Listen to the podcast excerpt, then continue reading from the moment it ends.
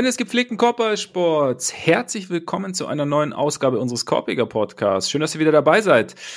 Das All-Star-Game ist durch. Wir machen uns bereit für das Saisonfinale für die letzten Wochen. Und wie es kurz vor Schluss so ist, es ist noch einiges zu klären. Es gibt noch einiges zu gewinnen. Es gibt auch noch einiges zu verlieren. Deshalb gibt es diverse Dinge zu besprechen. Und deshalb sitzt er mir wie jede Woche gegenüber der zu 100 Prozent unvoreingenommene Patrick Beverly auch bekannt als Ole Freaks. Und gleich ein Tiefschlag zu Beginn finde ich sehr schön. Mein Name ist Max Marbeiter. Äh, zu Patrick Beverly werden wir später kommen, Ole. Ich kann es kaum erwarten. Ich kann es vor allem kaum erwarten, ihn endlich im Bulls-Trikot zu sehen. Wobei ich ja gestehen muss, ich habe ja schon mal, ich weiß gar nicht, ob es sogar der Summer of Lonzo war. Die zweite überragende Nachricht aus, aus Chicago diese Woche. Ähm, habe ich, glaube ich, damals so gesagt, sogar gesagt, dass ich Patrick Beverly gar, gar nicht schlecht finde bei den Bulls. Things change. Endlich mal jemand mit Feuer, Feuer am Arsch. Ja. Das ist doch das, was der Truppe gefehlt hat. Findest du? Neuer Anführer. Find, findest du? Ich, ich hab, wenn ich was sehe, dann das Excitement und so, wenn sie den Court betreten. Ja. Und, ne? Das ja. ist genau das, was das Team gebraucht hat. Ja, das ist einfach, sie sind eigentlich, eigentlich am Ende sind sie, zu, sind sie zu ungestüm und deshalb läuft es nicht. Das ist, das ist der Mark van Bommel für die Chicago Bulls. der auch mal jemanden umtritt, der sich ja. auch mal eine rote Karte holt, einfach ja. um ein Zeichen zu setzen. Ja, Patrick genau. Beverly. Genau. Und aber halt auch mal aus 25 Metern einen reinschweißt, wenn es sein muss. Das weiß ich nicht, ob wir das sehen werden. Da bin ich auch skeptisch. Aber wie gesagt, wenn, wenn Chicago irgendwas nicht braucht, dann schützen. Ne? ja, ja, okay. sehr schön, sehr schön.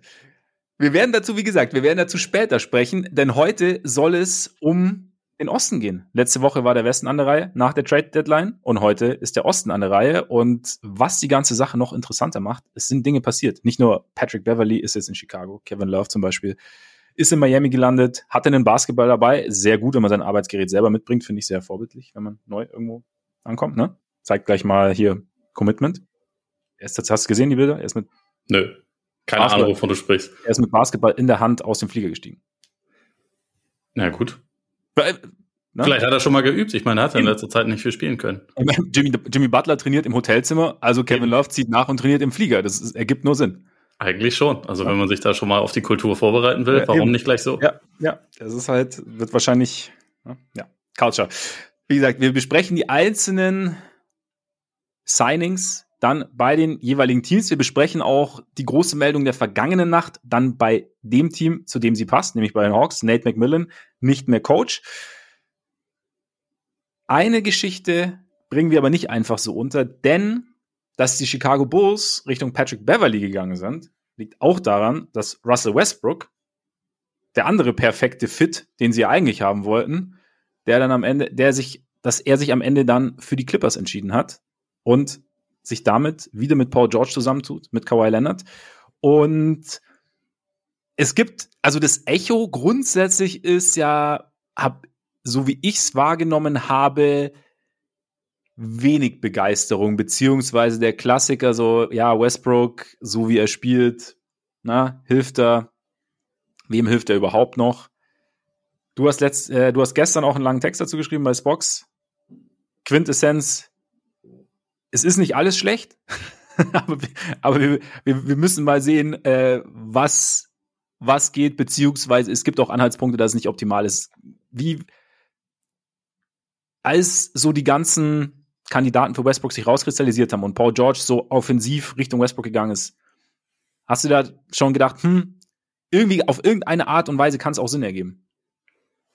Also, meine erste Reaktion war, glaube ich, schon ein bisschen ähnlich wie die von vielen anderen, dass ich dachte, warum jetzt? Also, weil es mir jetzt nicht, nicht auf den ersten Blick irgendwie dann klar wurde, aber wenn man dann, das ist bei, bei dem Thema Westbrook, glaube ich, immer ein bisschen, bisschen schwierig, aber wenn man versucht, so ein bisschen Abstand dazu zu gewinnen, ein bisschen weniger Schaum vor Mund zu haben bei der Reaktion und einfach mal zu gucken, hm, vielleicht denken die sich ja doch irgendwas dabei, dann kann man so zu dem Punkt kommen. Also ich meine, bei mir ist es jetzt immer noch so, die, das wahrscheinlichste Szenario für mich ist, dass es nicht, nicht super viel bringen wird und dass es jetzt nicht, nicht toll funktioniert. Aber es kann auch, glaube ich, trotz, also es muss nicht ganz schlecht sein, weil ich glaube einerseits die Stars, die, die die Clippers haben und grundsätzlich so dass das spielerische Umfeld, das sie bieten können, passt auf jeden Fall besser zu Westbrook als das, was er in LA hatte. Also im Sinne von Kawhi und vor allem Paul George haben jetzt beide nicht unbedingt den Wirkungsbereich ganz nah am Korb, wie es LeBron und Davis idealerweise ja. haben. Ja. Es ist ein Team mit besserem Spacing, was aber auf jeden Fall Bedarf hatte an jemandem, der, der zum Ring kommt und, äh, und attackiert und eine gewisse Dynamik mitbringt. Das heißt nicht, dass das irgendwie ideal klappen wird. Ich meine, mit John Wall haben sie ja eigentlich quasi die gleiche Idee gehabt und John Wall hat in, in seiner jetzigen spielerischen Version, was vieles angeht, ja ähnliche Probleme wie, wie Westbrook, ähnliche Einschränkungen. Er ist im Gegensatz zu Westbrook auch jemand, der ständig, also der, der nicht immer zur Verfügung steht. Westbrook ist ja, ist ja fit quasi, also das ist auf jeden Fall etwas, was, was die beiden unterscheidet. Aber so spielerisch gibt's da schon Überschneidungen, also dass der Wurf nicht, nicht respektiert wird, dass abgesunken wird. Und das halt, hat halt nicht toll funktioniert, aber gleichzeitig denke ich auch, dass die Umstände für Wall während dieser Saison auch anders waren als die, die Westbrook jetzt vorfindet. Also allein schon, es gibt jetzt einen zweiten Big Man im Kader, der auch passen kann. Es gibt jetzt äh, in letzter Zeit ja einen verfügbaren Kawhi Leonard, der wieder in, in Superstar-Version spielt. Das hatte John Wall jetzt nicht unbedingt immer an ja. seiner Seite, wenn er gespielt hat. Der hat, ich, ich glaube, also ich hatte das gestern nachgeguckt, der hat irgendwie über die Saison, glaube ich, 140 Possessions auf dem Feld gehabt, wo wo Kawhi und George beide mit dabei waren. Das ist jetzt nicht viel. Das ist, äh, also das ist verdammt wenig. Das zählt eigentlich nicht mal, um es jetzt in, in irgendeiner Form auswerten zu können. Es ist mhm. einfach nicht genug. Und insofern, da ist, glaube ich, das, was Westbrook jetzt vorfindet, was anderes. Und grundsätzlich haben, haben die Clippers ja, also jetzt abgesehen von Subac oder Plumlee, wer, wer von denen auch immer gerade spielt, haben sie ja eigentlich fast nur Leute, die werfen können. Dadurch sind, glaube ich, die Umstände ein bisschen anders. Und halt auch wichtig, sie brauchen ihn nicht zwingend. Das mhm. heißt, wenn es nicht funktioniert, dann können sie ihn auf die Bank setzen. Und es ist jetzt auch nicht mehr dieser Status wie vorher, dass das ein 50 Millionen Dollar Spieler ist, sondern es ist jetzt ein Minimumspieler. Und sie haben andere Optionen. Die Lakers hatten halt, also, die hatten schon ziemlich dringenden Bedarf an jemandem, der halt irgendwie Playmaking-Raps übernommen hat, an jemandem, der, der auch äh, Usage hatte. Nicht auf die Art und Weise, wie Westbrook sie dann teilweise genutzt hat, das, das nicht, aber es musste ja schon irgendwie äh, irgendjemand tun. Und das hat, er hatte halt einfach auch so einen signifikanten Teil des, des Cap Space irgendwie eingenommen, dass das halt einfach eine ganz, ganz andere äh, Voraussetzung war. Und das ist jetzt halt einfach bei den, bei den Clippers anders. Die haben, also wenn, wenn Westbrook überdreht oder wenn sein, wenn das gegnerische Team ihn so verteidigt, dass es, äh, dass es halt einfach schädlich für alles andere ist, dann, hey, Eric Gordon, du bist dran. Oder hey, Terrence Mann, du bist dran. Wir brauchen, wir wollen gerade sowieso Defense priorisieren. Dann, dann machst du das und du kannst dir mit Paul George und Kawhi Leonard quasi das Playmaking teilen. Oder hey, Bones Highland, du hast heute eins deiner Spiele, wo jeder Dreier fällt. Du bist außerdem ziemlich lustig, wir gucken dir gerne zu. Auf geht's. So, Westbrook mhm. muss ja nicht spielen. Vielleicht setzen die ihn einfach nur für 10, 15 Minuten pro Spiel ein oder so. Also auch wenn es ja anscheinend schon ein bisschen der Gedanke ist, dass er irgendwann starten soll. Das heißt aber nicht, dass er ein Spiel beenden muss. Und das heißt auch nicht, dass er da jetzt irgendwie ein 35 Minuten Spieler ist, sondern vielleicht ist er eher, wie gesagt, 10, 15 Minuten drauf, pusht ein bisschen das Tempo, macht ein bisschen Westbrook-Dinge, macht der, also bringt, bringt Playmaking ein, was ja einfach nach wie vor etwas ist, was die Clippers gebrauchen können, weil sie einfach nicht viele überdurchschnittliche Passer im Kader haben, sondern eher verdammt wenige. Also Westbrook bei allen Sachen, die man bei ihm kritisieren kann und muss, ist halt immer noch ein guter Passer.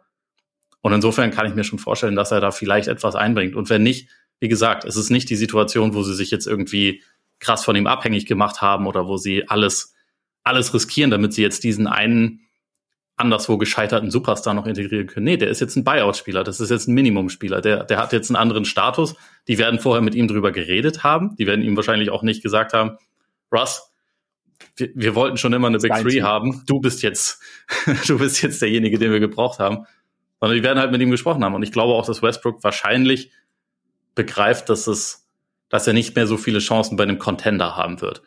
Es kann sein, dass alles, was ich jetzt sage, Quatsch ist und wir in drei Wochen sehen, okay, Westbrook, immer wenn er aufs Feld kommt, wirft, wirft die ganze Zeit, trifft nur bescheuerte Entscheidungen, das funktioniert gar nicht. Aber das Ding ist, es ist dann halt für die Clippers nicht unbedingt eine Katastrophe, weil dann nehmen sie ihn halt raus aus der Rotation und dann spielen sie mit anderen Leuten. Und deswegen ist es irgendwie für mich okay, dass man es ausprobiert. Ich hätte es vielleicht nicht oder ich hätte es an ihrer Stelle, glaube ich, nicht unbedingt gemacht, aber ich kann schon irgendwie verstehen, warum man es probiert. Das ist jetzt auch kein Front Office, was dafür steht, nur blöde Entscheidungen oder nur planlos zu agieren. Und insofern probieren sie es halt einfach mal aus und schauen wir mal, was passiert. Aber das, das also was ich eben schon meinte, dass immer, wenn es um Westbrook geht, alle Leute immer erstmal so äh, komplett überreagieren und, äh, und unsachlich werden. Das ist halt irgendwie ein bisschen, bisschen anstrengend. Aber die Tendenz hat irgendwie halt jeder. Also habe ich, wie gesagt, hatte ich, habe ich bei mir auch festgestellt. Ich auch, auf jeden Fall. Es ist halt, es ist halt mittlerweile Standard und äh, man, man kann dann versuchen, sich so ein bisschen einzufangen, wie du es gerade auch gemacht hast, dann halt einfach zu schauen, was, was der Sinn dahinter sein könnte. Weil ich glaube halt auch, ich meine, sie, sie opfern ja nichts. Also erstmal. Also es ist halt einfach, sie haben da eine, eine, eine Lücke in ihrem Spiel, was, was Playmaking, was auch Rim Pressure angeht, etc. Und da ist jetzt halt einer, der nicht der perfekte Fit ist, aber den perfekten Fit bekommst du halt auf dem Buyout-Markt sowieso nicht. Da ist einer, der aber gewisse Qualitäten mitbringt, mitbringen kann, bei all seinen Schwächen, die ihnen aber weiterhelfen können, wenn es funktioniert. Und dann, wie du sagst, dann, dann versuchst du es halt als Minimumspieler und wenn es nicht funktioniert, dann hat es halt nicht funktioniert. Dann hast du, haben vor allem die Clippers immer noch diverse Möglichkeiten, es nicht eins zu eins aufzufangen, dass es mit dem Playmaking dann nicht so funktioniert, aber halt anders aufzufangen. Und dann ist es halt, glaube ich, dadurch, ja, kann ich schon auch irgendwie verstehen, dass sie es gemacht haben, weil sicherlich, also von den, ja, also als wenn du sagst jetzt Contender, dann ergibt schon, also wenn ein Contender Westbrook verpflichtet, dann doch einer, der wirklich Bedarf hat an zumindest einigen seiner Stärken. Seine Schwächen musst du halt mitnehmen, wenn du, wenn du ihn verpflichtest. So, das ist halt, ja, und dann schauen wir halt mal, wie du sagst, wie es halt jetzt ist ob jetzt, ob es halt Klick gemacht hat. Und eben, ich finde den Punkt, den du genannt hast, dass die Situation um ihn herum eine ganz andere ist als bei den Lakers, also rein spielerisch, finde ich schon, finde ich schon entscheidend, weil sie ihn halt mit Spielern umgeben können, die ihm, auch wenn der Gegner absinkt, mehr Platz verschaffen können und beziehungsweise denen er dann auch weniger im Weg steht mit dem, was er macht. Und das, ich meine, klar, ist auch schon wieder ein paar Jahre her, aber wenn man Westbrook die letzten Jahre, und ich meine, die, die Diskussion, dass seine Zeit irgendwie zu Ende geht, führen wir ja schon länger. Und wenn, wenn man ihn in den letzten Jahren aber mit wirklich Shooting umgeben hat, sah es auch besser aus. Also, ne, also nicht, und deshalb bin ich jetzt auch schon mal gespannt, grundsätzlich, wie, ob, ob das diese Version vielleicht auch noch halbwegs da ist, was die Clippers dann draus machen und wie du sagst, ob er Spiele dann am Ende beendet, ob es dann funktioniert, wenn, wie es dann aussieht, wenn Kawhi den Ball eher in der Hand hat und Westbrook dann mit auf dem Feld ist und halt eben, ich glaube nicht, dass er jetzt das Cutten groß lernt oder ich tue mich schwer, mir vorzustellen, dass er das Cutten und, und die Bewegung abseits des Balls auf einmal irgendwie drauf hat. Keine Ahnung, es sind auch schon unfassbare Dinge, fassbarere Dinge passiert, aber bin ich mal gespannt. Aber ob man dann sagt, okay, nee, jetzt passt halt nicht, weil das Spiel wird statischer und dein Gegenspieler, auch wenn du an der Dreierlinie stehst, steht halt dann eventuell Kawhi im Weg. Und dann musst du es ja, kannst du es ja immer noch anders machen. Aber wie du sagst, dann setzt du halt einen Minimumspieler auf die Bank und setzt keinen 40 Millionen Dollar, 45 Millionen Dollar Spieler auf die Bank. Deshalb, ja, Finde es okay, bin gespannt und wir werden sehen. Und damit, da wir ja 15 Teams zu besprechen haben, Richtung Osten. Und wie immer fangen wir unten an. Und ich bin gespannt. Ja gut, wel welches Tier ist ja dann irgendwie klar, aber wie du es genannt hast, A und B, wie viele Teams du zusammengepackt hast. Das heißt Lügendrama Wembanyama. ähm, und es sind aktuell die Hornets und Pistons drin. Ich war ich war versucht, die Pacers auch reinzupacken und dachte mir aber bei meinem Freund, äh, Freund Tyrese ist mir das noch ein bisschen zu hart. Deswegen warte ich da jetzt noch ein paar Tage, aber wahrscheinlich ist er in ein, zwei Wochen auch drin, weil über die letzten so, ja, anderthalb Monate rum war Indiana wahrscheinlich schon eher das schlechteste Team von allen. Also ich glaube, was, was haben sie, oder wobei, ich will den San Antonio Spurs nicht zu nahe treten, aber die, die Pacers haben, glaube ich, zwei ihrer letzten 17 gewonnen oder so irgend, irgend so eine schöne Zahl. Ah, ja, ja, zehn sogar. Okay, aber das, das macht's ja nicht besser. Das heißt einfach nur, dass sie vorher auch noch mal sieben Spiele am Stück verloren haben, bevor du jetzt die zehn damit äh, mit anfängst. Aber wo wir diese, wo wir diese Zählung ansetzen, ist im Prinzip Pumpe. Auf jeden Fall waren sie über diesen Zeitraum nicht besonders gut. Das ist korrekt. Ich würde es jetzt mal darauf beschränken. Und jetzt ähm, sie haben halt keinen, keinen Ausverkauf oder irgendwas in der Art gemacht. Sie haben ja Buddy Hield immer noch behalten, Miles Turner sowieso, nachdem sie den Vertrag verlängert haben. Das heißt, jetzt wo Halliburton auch wieder, wieder fit ist, könnten sie das unter Umständen auch wieder so ein bisschen umdrehen. Deswegen habe ich da noch so ein bisschen mit, mit Vorbehalt. Sie haben auch, sie haben sich ja diesem Jay Crowder Trade beteiligt und dafür Jordan Nwora bekommen und George Hill. Mal gucken, ob das irgendwie so ein bisschen stabilisierende Faktoren vielleicht noch für sie sind. Und eigentlich sind sie in Bestbesetzung jetzt nicht so schlecht wie Detroit und Charlotte, aber wer weiß, wenn die Prioritäten äh, anders gesetzt sind, dann könnten sie halt jetzt auch locker einfach in dieses in dieses Wembanyama-Tier rein, reingeraten. Wie hattest du das gruppiert? Äh, ich habe es ähnlich. Ich habe äh, noch die, ich habe die Magic noch mit reingenommen, weil ich äh, Lottery mit unterschiedlichen Vorzeichen habe ich es genannt. Sehr unspektakulär. Aber ähm, weil ich jetzt davon ausgehe, dass keins dieser Teams irgendwie Richtung Richtung Play-in oder Playoffs geht. Und Why not? Weil ich glaube, dass selbst die Magic es schwer haben werden. Maximal könnten sie vielleicht die Wizards noch irgendwie packen, aber ich glaube, weil die, die Raptors, da kommen wir später auch noch dazu, mit Pörtl besser aussehen und dann glaube ich nicht, dass sie da noch oben mit reinkommen. Aber die Magic wären das einzige Team, bei dem ich jetzt sagen würde, okay, könnte passieren. Die Frage ist, wie, wie sehr du es jetzt wie, wie sehr du jetzt diesen Push haben willst oder ob du sagst, komm, der Draft ist noch relativ tief.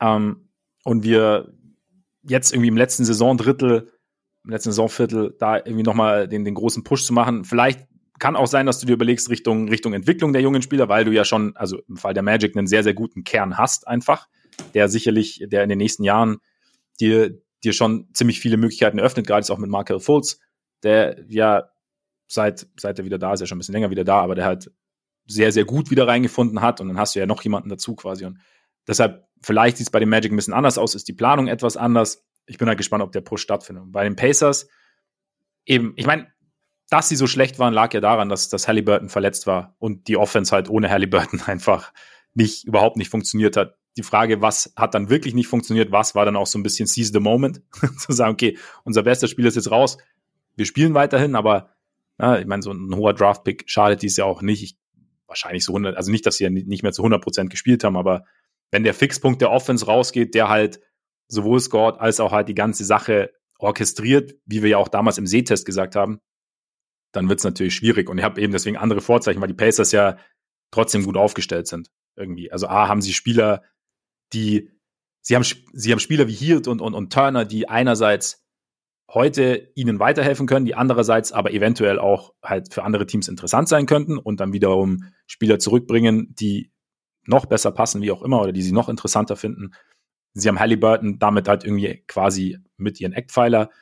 Sie haben äh, Matherin, sie haben Nemhard, also da ist ja schon, da ist ja schon relativ viel. Dann hast du die Pistons, habe ich noch mit rein.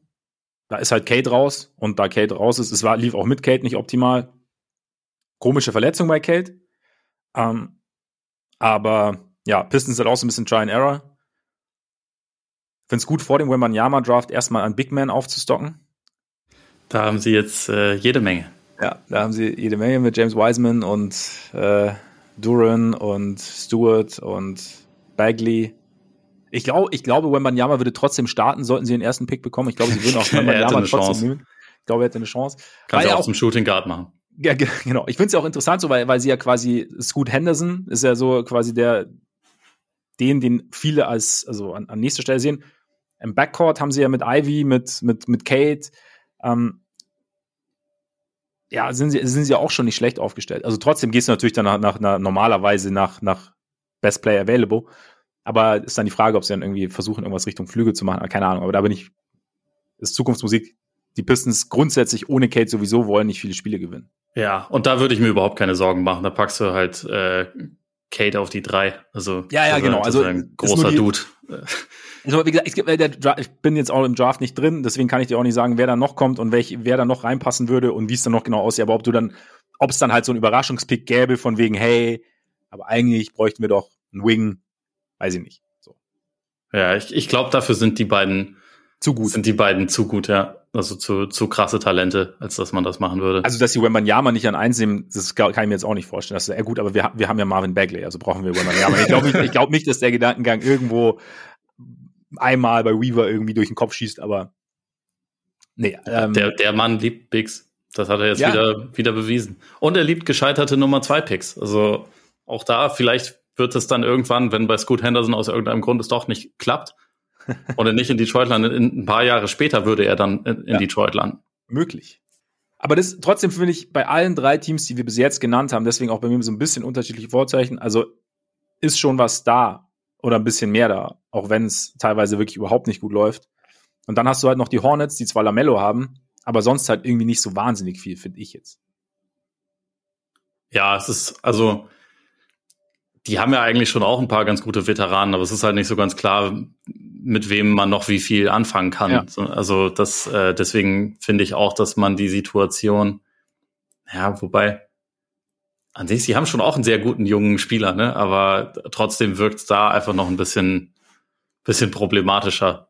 Deshalb, ja, wie gesagt, Hornets, Hornets finde ich irgendwie, finde ich irgendwie schwierig. Ähm, ich würde aber noch mal ganz kurz auf die ja. Magic zurückkommen, weil, also ich meine, ich habe die mit den Pacers zusammen in einem Tier so auf der Kippe. Ja. Und ich habe aber dieses, dieses Tier letztendlich mit den, mit den dreien darüber quasi zusammengefasst, weil das für mich alles quasi noch lose die Play-in-Bubble ist, weil mhm. so viele Spiele trennen die jetzt alle nicht. Mhm. Und die Magics sind so über die letzten Wochen jetzt schon eher eins der konstanteren Teams aus dieser Gruppe gewesen. Also hatten jetzt, glaube ich, irgendwie über die letzten 15 Spiele, davon haben sie acht gewonnen, also knapp über 500, irgendwie auch mit einem stabilen Net-Rating. Fultz hast du angesprochen, gefällt mir in letzter Zeit gut, hat auch dann, also mit ihm und Gary Harris plus dann die Forwards wirkt das alles dann doch ein bisschen normaler, nicht mhm. mehr ganz so, nicht mehr ganz, also auch wenn mir das ja zu Saisonbeginn sehr gut gefallen hat, dass sie einfach nur mit großen Leuten gespielt haben, aber also gerade Bol Bol, so sehr er auch gefeiert wurde, ist halt schon jemand, der der eigentlich limitiert eingesetzt werden sollte, glaube ich. Und ja. das ist, also seine Rolle ist kleiner geworden. Dafür hat man jetzt irgendwie Jonathan Isaac nach Jahrhunderten wieder zurück, der, sagen wir mal, ein schwieriger Typ ist, aber dafür defensiv natürlich irgendwie sofort wieder eine ziemlich große Qualität einbringt. Wendell Carter war lange verletzt, ist dann wieder da und im Moment gefällt mir das Team halt schon ganz gut und ich bin mir nicht sicher, ob ich die jetzt nicht zumindest irgendwie, also gerade mit den Bulls oder so schon noch zusammengruppieren würde. Also es kann gut sein, dass letztendlich beide nicht ins Play-in kommen. Aber also momentan sehe ich die jetzt nicht irgendwie viel schlechter aufgestellt, muss ich sagen. Nee, das auch nicht. Ich habe nur die Bulls in einem, in einem eigenen Tier, äh, beziehungsweise noch mit einem anderen Team, weil ich hab's, ich, es ist tatsächlich dann so ein bisschen so eine Mischung, weil einerseits bei den Magic gehe ich jetzt aus, aufgrund all der Dinge, die ich, die ich vorhin gesagt habe, aus, dass die Tendenz eher Richtung, Richtung Lottery geht. So, weil, ne, also aufgrund der Teams vorne dran und der, der eigenen Ausrichtung. Ähm, und bei den Bulls ist es halt, ist so ein bisschen so dieser Realitätsverlust oder was auch immer genau da der Plan ist oder der, der Owner, der sagt, wir müssen auf jeden Fall, keine Ahnung, selbst wenn wir ein Auswärtsspiel haben, vielleicht können wir Public Viewing im United Center machen fürs Play-In und da nochmal Kohle abstauben, was auch immer. Aber es ist wie, halt so, was, wie wär's mit äh, Live-Version vom Podcast, von, äh, vom Pat Bev Podcast? Wenn man den im United Center macht, dann kann man sicherlich auch noch ein paar Tickets verkaufen. Absolut. Vielleicht die Hälfte davon an Reinsdorf oder ja. zumindest irgendwie ein Drittel. Genau. Hat sich das genau. auch gelohnt. Genau, man muss als Revenue-Möglichkeiten muss man alle ausschöpfen. Das ist dann Amortisierung dieses, dieses, dieses Buyout-Deals quasi. Genau, genau. Nee, und deshalb, also die Bulls sind halt für mich eine eigene, also die, die Magic sehe ich jetzt perspektivisch einfach Richtung Ende der Saison eher in der Lottery. Einfach nur so aufgrund der, der, der Umstände. Und bei den Bulls ist, finde ich, die Bulls sind halt irgendwie eine Geschichte für sich. deshalb sind sie in einem eigenen Tier. Am Ende könnte es sein, dass die beiden in der Lottery sind und die Magic dann zwei Picks haben es kann auch sein, dass die Bulls einen Pick haben, was meiner Meinung nach nicht dumm wäre, so, wenn man's, wenn das das Ziel jetzt ist, weil es ist beides jetzt nicht befriedigend, wenn du ins Play-In kommst und nach einem Spiel raus bist oder nach zwei, oder wenn du halt in die Lottery gehst und deinen Pick weggeben musst, aber nur aus Angst, dass du jemand anderem einen Pick geben musst und dann blöd dastehst, dir eine große Chance verbauen, nur und ohne, ohne wirklich eine sehr, sehr interessante Alternative zu haben, finde ich Quatsch mittlerweile. Also Stand jetzt. Vor Anfang der Saison ist natürlich was anderes, aber wenn man jetzt so sieht, wie es jetzt läuft, genau. Deswegen habe ich sie nicht im selben Tier, aber sie sind natürlich leistungsmäßig oder beziehungsweise was die Spieler angeht, sehe ich die Magic sogar besser als die Bulls. Perspektivisch und ne? ja, perspektivisch auf jeden Fall. Ja. Und so jetzt gerade ist es für mich eine, eine spannende Frage. Also, ja. weil momentan sind so, ist The Rosen auf jeden Fall noch der beste Einzelspieler aus der Gruppe und auch Wutsch war ja in letzter Zeit echt gut. Also bei allem Slender, ja, den ich auch immer ja, gerne auf, auf, auf ihn niederregnen lasse, der, glaube ich, über die letzten 20 Spiele irgendwie 20, 13 äh, im Schnitt aufgelegt bei, bei auch guter Effizienz und so. Also der, der ist ja trotzdem in einer guten Saisonphase und so, aber es ist halt trotzdem bei den Bulls ein bisschen schwer, eine, eine Richtung zu erkennen. Und bei den Magic denke ich, die haben halt schon super viel Talent und es wächst irgendwie immer mehr zusammen und es, äh, es könnte darauf hinauslaufen, dass sie jetzt am Ende schon irgendwie vor den Bulls landen und den Pick bekommen. Vielleicht auch nicht, aber ja. sie haben halt, glaube ich, da sie, da sie schon zwei echt hochkarätige junge Spieler haben, ist es bei ihnen vielleicht ein kleines bisschen weniger nötig, eigentlich jetzt da dann noch irgendwie einzureißen oder so. Die können halt die Jungen auch erstmal machen lassen. Ja, genau. Ja. Und deswegen sehe ich da jetzt auch nicht eine, eine große Kursänderung oder so. Aber okay, dann, also die Bulls habe ich, äh, also eigentlich geht's jetzt um fünf Teams, die ich, äh, ich, ich sagte einfach mal kurz, wie die Titel dafür sind. Mhm. Too Late to Blow It Up, Blew It Up und Hawkin Around.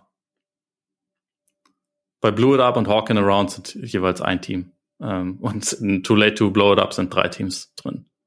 Too Late to Blow It Up. Bulls sind Too Late to Blow It Up? Sie. Wizards? Ja.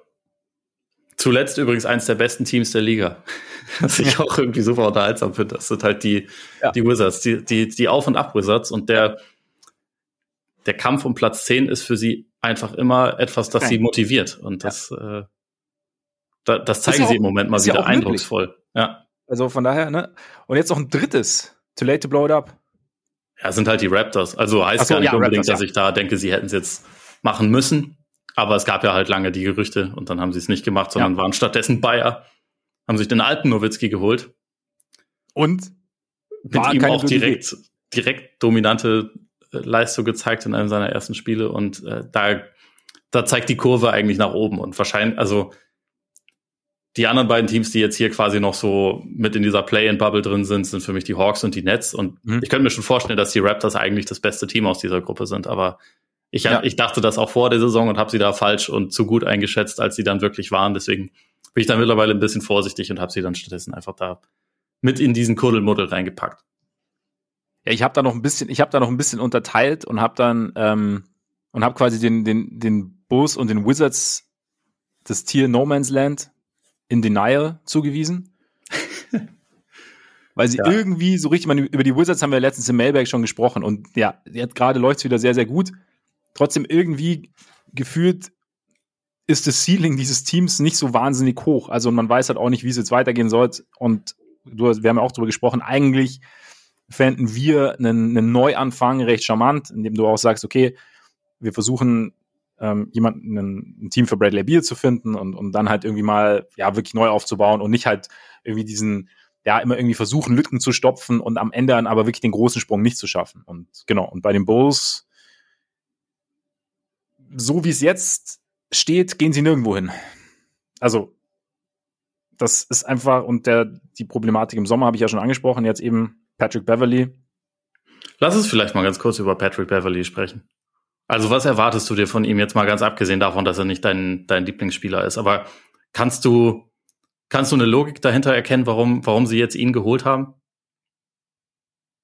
Die Problematik an der Logik grundsätzlich sehe ich mal, dass es ja irgendwie schon ein Move ist, der sie ja irgendwie besser machen soll. So.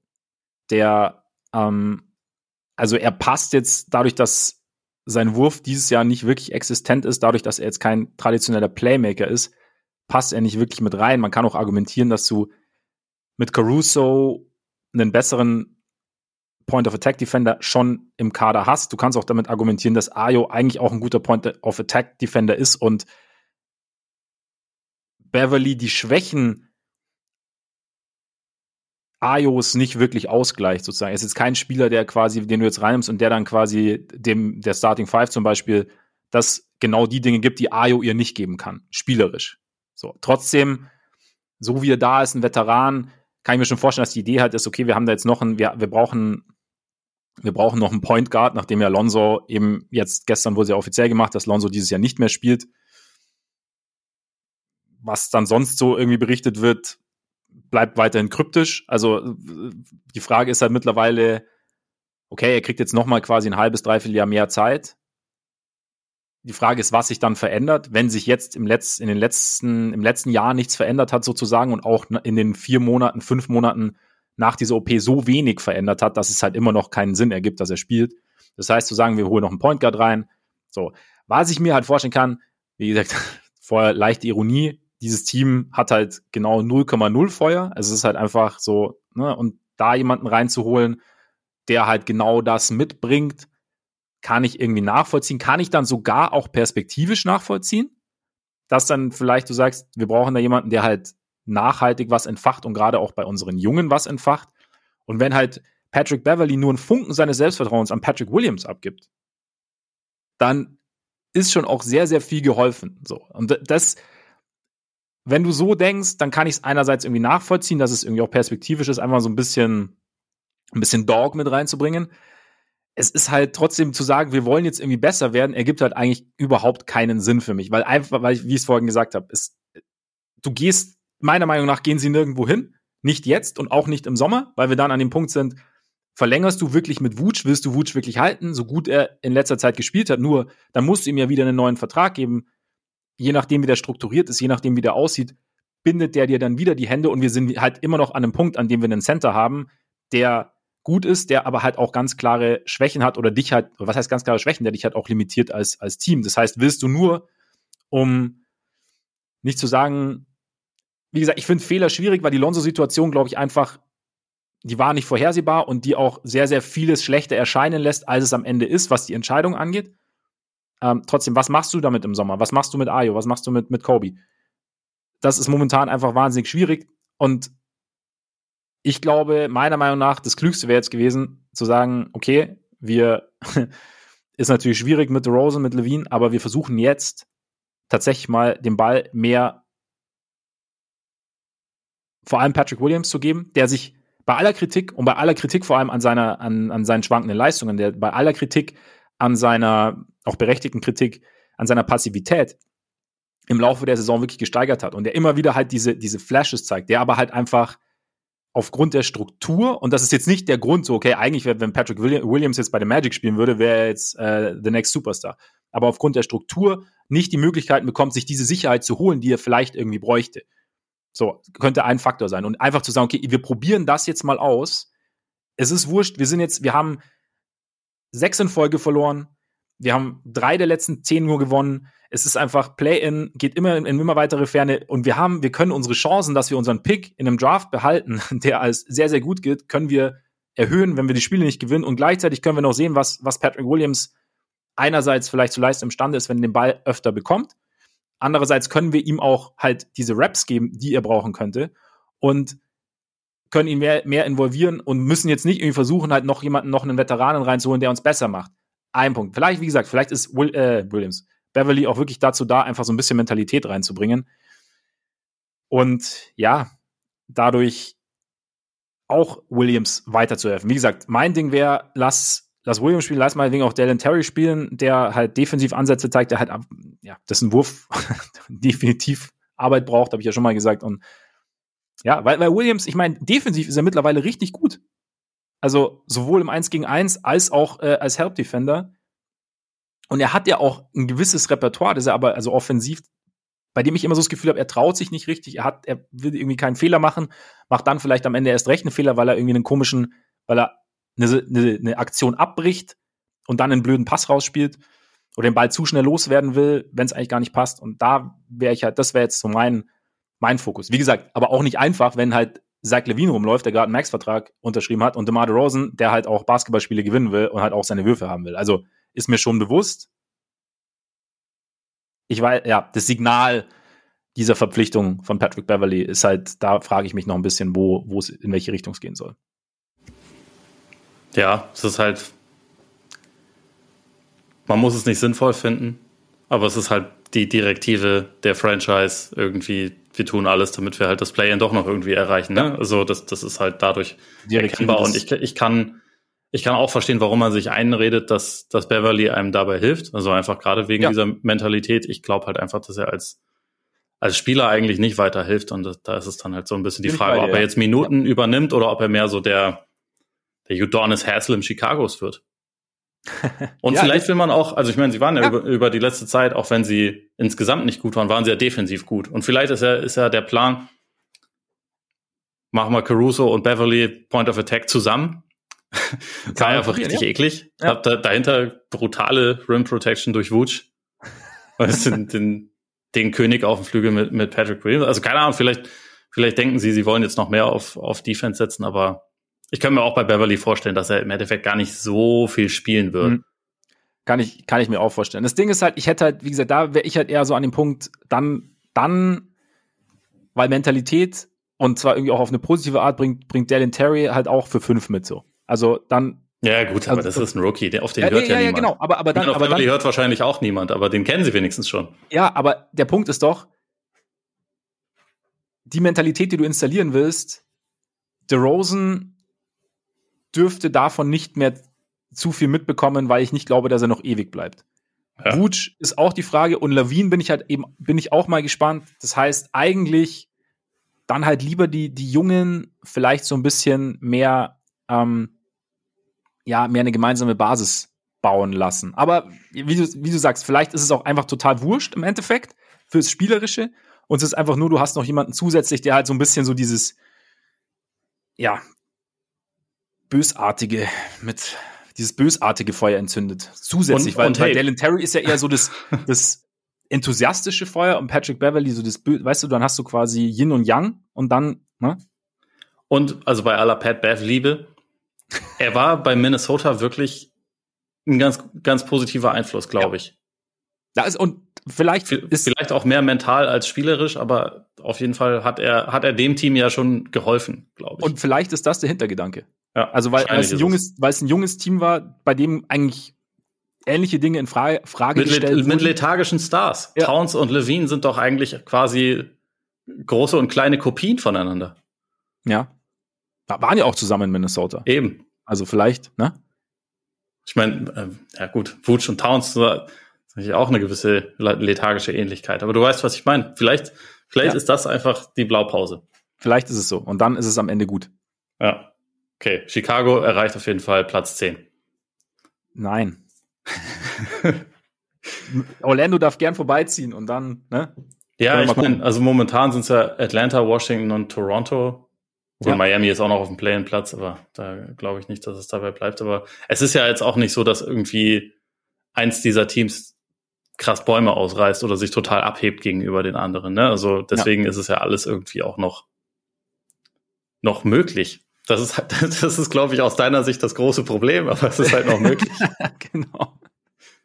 Ja, weil, weil es, ist, es bringt ja, es bringt ja wirklich nichts. Es ist ja auch nicht so, dass du sagst, wow, geil, wir kommen jetzt ins Play und dann sammeln wir ein bisschen Erfahrung und nächstes Jahr, dann machen wir im Sommer, wie gesagt, Trades hin oder her, ne? Vielleicht sehe ich es gerade auch etwas zu einseitig, aber ich habe, ich, ich sehe nicht den Weg, dass du sagst, und im Sommer machen wir dann den Deal, den Deal, den Deal und dann bauen wir auf dem, was wir jetzt haben, auf. Das sehe ich jetzt gerade halt irgendwie nicht so richtig.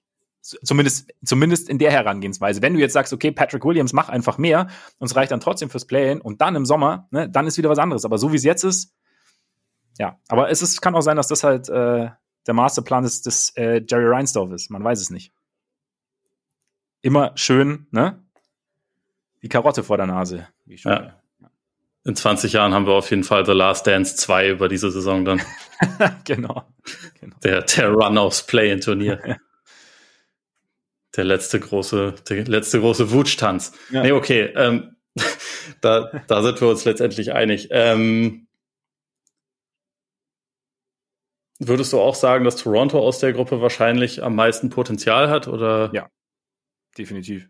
Definitiv. Also gerade jetzt, wie gesagt, ich bin jetzt gespannt mit, mit, mit Pörtl, weil das halt ist jetzt.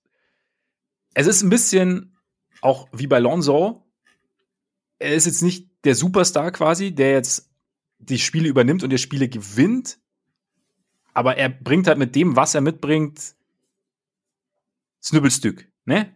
Ähm, ja. Quasi ist halt, dadurch ergibt das ganze Team einfach mehr Sinn. Und ich glaube, jeder einzelne ähm, funktioniert da ein bisschen besser. Und wie gesagt, es war bei Lonzo ja genau so das Ding. Es geht jetzt nicht darum zu sagen, Lonzo ist der, einer der fünf besten Point Guards der Liga, aber er hat halt einfach in diesem Team wahnsinnig viel Sinn ergeben und so könnte ich es mir bei Pörtl halt eben auch vorstellen. Und deswegen glaube ich, ist, ist Toronto, weil ich habe sie so ein bisschen, ich habe sie in einem Tier mit den Hawks und dann auch den Heat, wobei ich die Heat da eigentlich mit rausnehme. Ich habe sie die drei Fragezeichen und das Grauen des Playen genannt, weil es halt so drei Teams sind, bei denen ich mich frage, weshalb sie da sind. Was ist vom Talentlevel her? Vom Talentlevel. Es gibt natürlich ja. Gründe, aber ähm, und weshalb sie es einfach nicht zusammenkriegen. Und genau, deshalb würde ich jetzt den Raptors definitiv auch am meisten Potenzial bescheinigen. Und sonst muss man halt schauen, was dann im Sommer passiert, ne? Mit Van Vliet mit Ananobi, der dann ins letzte Vertragsjahr geht, glaube ich, bevor er eine Player Option hat. Also die ganzen Themen sind natürlich nur aufgeschoben. Oder siehst du es mit den Raptors irgendwie anders? Nö, also ich, ich denke zwar, es hätte auch Gründe gegeben für sie, um quasi was aufzulösen oder was mhm. zu verändern, aber sie waren jetzt schon vor der Deadline, ging das ja schon langsam wieder mehr in eine, in eine bessere Richtung. Also sie haben wieder mehr Spiele gewonnen. Eigentlich ist das, also wir haben ja während der Saison auch öfter drüber gesprochen und öfter drüber gerätselt, warum es eigentlich so schlecht läuft, weil wir beide ja auch der Meinung waren, dass die jetzt nicht schlecht besetzt sind, also dass die eigentlich gute ja. Leute hatten. Und äh, insofern konnte ich das schon auch irgendwie verstehen, dass sie dann halt sagen, okay, dann lass uns lieber versuchen, jetzt doch nochmal irgendwie anzugreifen, wenn wir das Team doch ein kleines bisschen konventioneller aufstellen. Und das, das ist es halt einfach, wenn, ja. wenn jemand wie, wie Pöltl jetzt reinkommt, der halt einfach ein sehr guter Ringbeschützer ist, der ein sehr guter Defensiv-Rebounder ist, was halt einfach Themen waren, die ihm total gefehlt haben. Und man konnte es jetzt schon sehen, also bisher, wenn er gespielt hat, war die Defense halt einfach richtig gut. Mhm. Und bisher war das immer so, okay, die haben viele theoretisch gute Verteidiger. Sie haben auch viele, also auch wirklich gute Verteidiger, aber sie hatten halt keine konstant gute Team-Defense. Woran man das dann festmachen will, ist schwer zu sagen, aber ich glaube halt schon, dass ihnen teilweise so ein bisschen der, der Anker in der Mitte gefehlt hat und mhm. der ist jetzt da. Und so probiert man das jetzt erstmal und dann dadurch, wie du schon gesagt hast, werden jetzt äh, Entscheidungen nicht irgendwie, die, die müssen immer noch getroffen werden und das passiert dann im Sommer, aber bis dahin kannst du halt vielleicht noch ein paar mehr Eindrücke sammeln. Kannst noch mal sehen, okay, wie, wie ist die Kombination Barnes-Siakam, wenn du halt dazu auch noch einen traditionellen Center irgendwie mit drauf mhm. hast. Ja. Finden die das, finden die sich da zurecht oder muss man da was verändern? Was ist mit Anunobi? Passt der da noch rein oder muss man, muss man da irgendwie einen Weg finden, wie man das aufbricht und auch mit, mit Van Vliet und so. Da, die haben da, glaube ich, immer noch ziemlich viel zu tun, aber so für den Moment sind sie erstmal halt einfach ein besseres Team geworden. Und äh, ich kann es schon irgendwie verstehen. Mal schauen, was, ja. was da jetzt draus wird.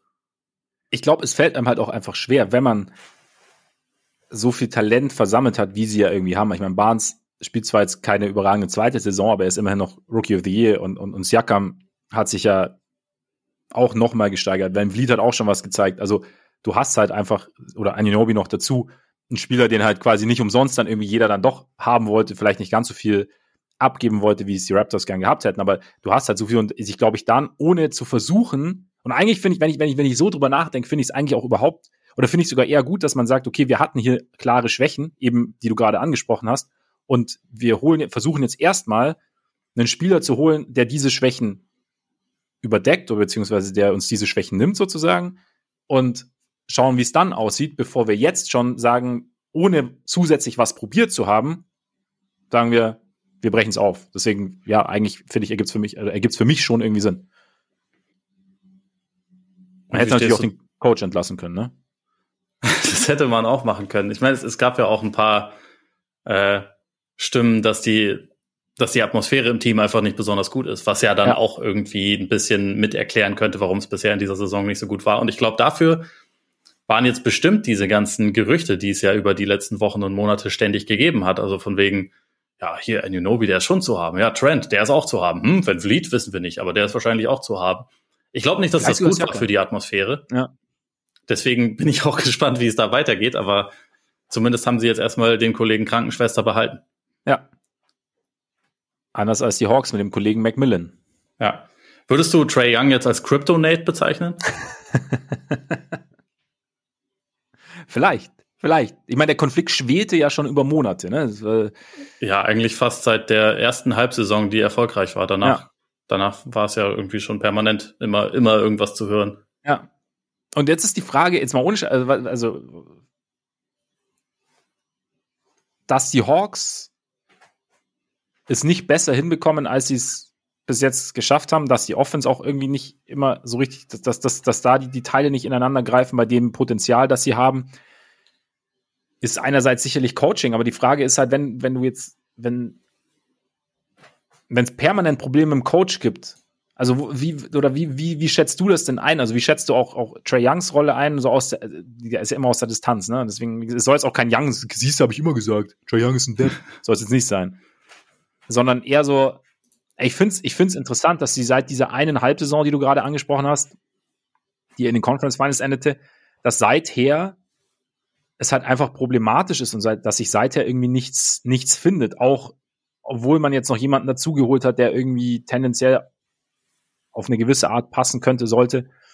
Und irgendwie, ja, dass ein John Collins mittlerweile halt echt oder halt nie diese Entwicklung genommen hat, die man irgendwie erwarten, erwartet hat, vielleicht erwarten konnte nach, nach dem Beginn.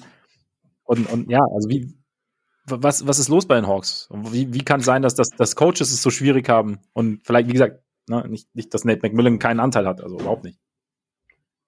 Das ist eine gute Frage, äh, die sich vermutlich mit dem nächsten Coach dann irgendwie vielleicht nach und nach beantworten wird. Also wenn, es gibt ja jetzt Gerüchte, dass Quinn Snyder irgendwie der Top-Kandidat ist, der in Utah ja schon Erfolg hatte und wirklich sehr gute Offensiven auch teilweise zusammengestellt hat. Da bin ich halt das ist dann halt schon, wenn Trey Young auch dann nicht gewillt ist, sich beispielsweise ein bisschen mehr abseits des Balles zu bewegen und solche Sachen, dann, da kann man da schon ein paar mehr, also kann man noch ein bisschen deutlicher sagen, das ist auf jeden Fall auch mit seinem Verdienst, weil jetzt gerade in dieser Saison finde ich es ein bisschen, bisschen kompliziert. Einerseits sehe ich auf jeden Fall Kritik, äh, Kritikpunkte bei Trey und es ist auf jeden Fall ein, ein Problem, dass das jetzt der zweite Coach ist, der eigentlich mehr oder weniger wegen einem offenen Konflikt mit Trey Young nicht beim Team geblieben ist. Also das ist jetzt halt einfach so. Ähm, und diese Punkte, dass er sich halt beispielsweise am Anfang der Saison in ein paar Spielen versucht hat, quasi Offball aktiv zu sein und dann einfach damit aufgehört hat und es auch keinen Grund mehr gab, das irgendwie zu tun. Das ist ein Problem. Gleichzeitig sehe ich auch bei Macmillan das Problem, dass der halt bei jedem seiner Teams irgendwie bisher ganz schön altmodisch unterwegs war. Und wenn, wenn du dir anschaust, dass die Hawks die zweitwenigsten Dreier aller Teams nehmen und keine Abschlüsse am Ring haben, dafür aber sau viel aus der Mitteldistanz machen. Da kannst du einerseits sagen, okay, DeJounte Murray fühlt sich da wohl in der Mitteldistanz, okay, ein Punkt. Aber alles andere, das sollte halt einfach nicht sein, wenn du dieses Personal hast. Und da stelle ich dann schon in Frage, wie viel davon ist das, was der Coach ansagt, wie viel davon ist das, was die Spieler nicht machen wollen. Aber es passt halt offensichtlich nicht zusammen. Und also wenn du dir, dir eigentlich das, das Personal und auch das Potenzial dieses Teams anguckst und dir auch dazu noch äh, verdeutlicht, dass die letzte Saison, die ja auch schon total enttäuschend war, sie trotzdem die zweitbeste Offense der Liga hatten, da kann das halt eigentlich nicht sein, dass sie da momentan mit eigentlich einem besseren Personal auf Platz 17 oder 18 stehen. Da ist halt offensichtlich einiges im Argen. Da ist auch offensichtlich ähm, atmosphärisch einiges im Argen gewesen. Ich bin jetzt noch nicht an dem Punkt, wo ich sage, Trey Young, das ist halt einfach ein Verrückter, mit dem kannst du nicht, mit dem kannst du nicht arbeiten. Aber sagen wir mal so, wenn es beim nächsten Coach auch wieder so läuft, dann komme ich vielleicht doch langsam in die Richtung. Also mal gucken. Äh, bin ich noch nicht, aber vielleicht kommt man dahin. Ja, ich bin auch noch nicht an dem Punkt. Also wie gesagt, ist, ich finde es jetzt, es ist halt, es ist jetzt quasi, es ist jetzt eine Tendenz, beziehungsweise man kann auch eine Tendenz mit rein interpretieren oder ja, und dann ist halt auch die Frage, wie gesagt, du hast ja alle Dinge, die du angesprochen hast, dass die Offense nicht funktioniert, obwohl man Personal hat, dass die Offense so altmodisch ist. Und ich meine, man hat ja auch Fragen, als Macmillan übernommen hat, ob das jetzt irgendwie so funktioniert, beziehungsweise ähm, wie das langfristig funktionieren soll. So, also und dann hat man halt, dann hatte man halt diese Halbserie, die halt einfach so gut war und dann, ja, jetzt, wie gesagt, trotzdem Hawks sind für mich einfach ein, Mysterium. Haben wir deine Teams haben wir damit durch, ne? Nee, nicht ganz. Die Nets fehlen noch. Stimmt, die Nets.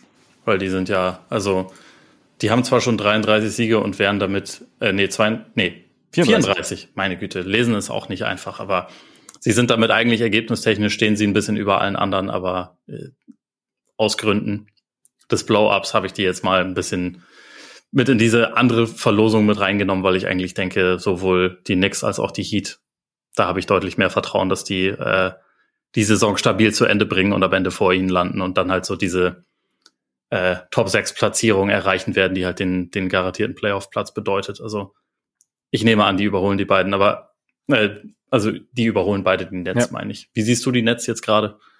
Du hast die ja. da ja nicht drin gehabt. Ich ne? habe sie da nicht drin. Ich habe sie so, ich habe sie so aufgrund ihres Vorsprungs und einfach auch, weil sie so ein bisschen für mich wegen ihrer Unkonventionalität irgendwie interessant sind, habe ich sie so ein bisschen, könnte ich mir vorstellen. Und einfach auch, weil ich jetzt bei den Heat, du hast ja schon gesagt, die haben sich deutlich gesteigert, irgendwie stabilisiert sind, allerdings in den letzten zehn auch nur bei 5-5.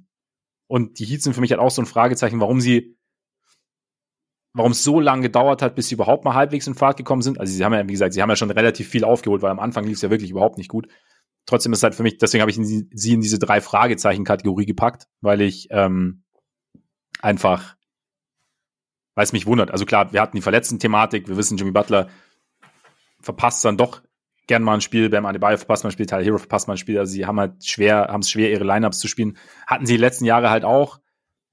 Kyle Lowry ist noch mal ein Jahr älter, trotzdem irgendwie wundert es mich bei dem Personal, das sie haben, dass sie halt da sind, deswegen habe ich sie in dem Tier.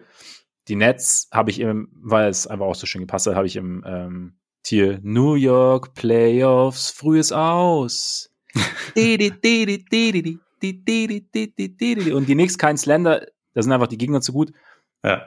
Und äh, genau, die Nets finde ich einfach, ich finde sie interessant, weil ich jetzt gespannt bin, ja, wie eklig sie spielen und wie viele Teams sich mit diesem Look, der ihnen da präsentiert wird, wirklich schwer tun werden, weil er eben, wie gesagt, so unkonventionell ist.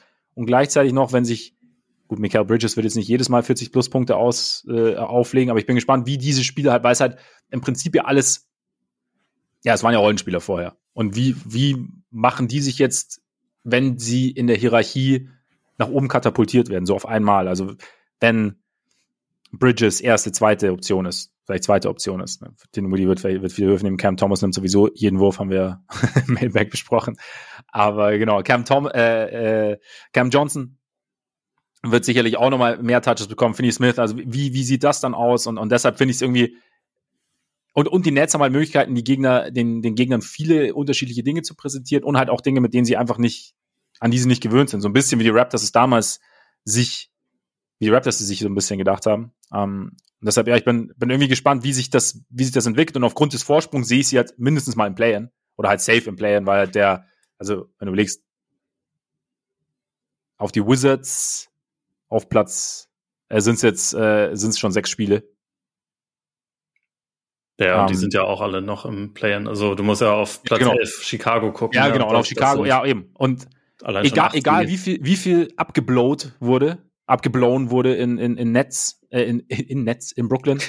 Ich habe immer noch mehr Vertrauen in Netz in Bus. Ja. ja.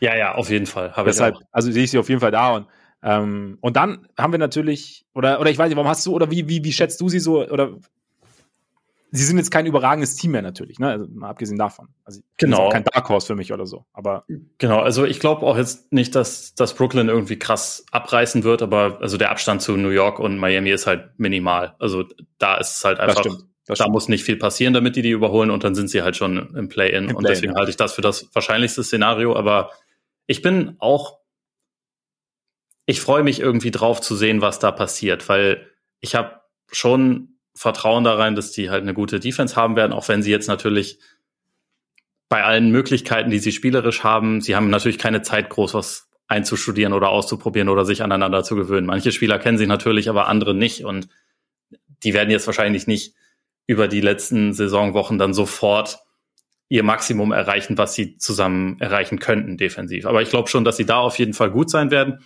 Offensiv finde ich halt ist ein bisschen offener, die Frage. Also einfach wegen der Thematik, die du angesprochen hast. Die meisten sind es halt einfach nicht gewohnt, eine, ja. so eine große Rolle zu haben. Und Dinwiddie war äh, in Dallas als quasi zweiter Closer schon eine gute Möglichkeit. Also und, und jemand, der das auch mal machen kann. Aber jetzt ist er dann halt wahrscheinlich der primäre Ballhändler und der derjenige, der halt quasi die meisten Entscheidungen treffen muss. Bridges, was du angesprochen hatte, sein sein überragendes Spiel. Ähm, das ist aber natürlich auch jetzt nicht was, was man irgendwie ständig erwarten kann. Und ich bin. Nee, auf keinen Fall, ja. Ich finde es ein total spannendes Thema, ob das dann jetzt halt immer so, okay, wer gerade heiß ist, der übernimmt das oder ob, mhm. sich da quasi eine Hierarchie irgendwie ähm, etabliert über die letzten 20 Spiele oder wie viele es noch sind, so viel ist es ja auch gar nicht mehr.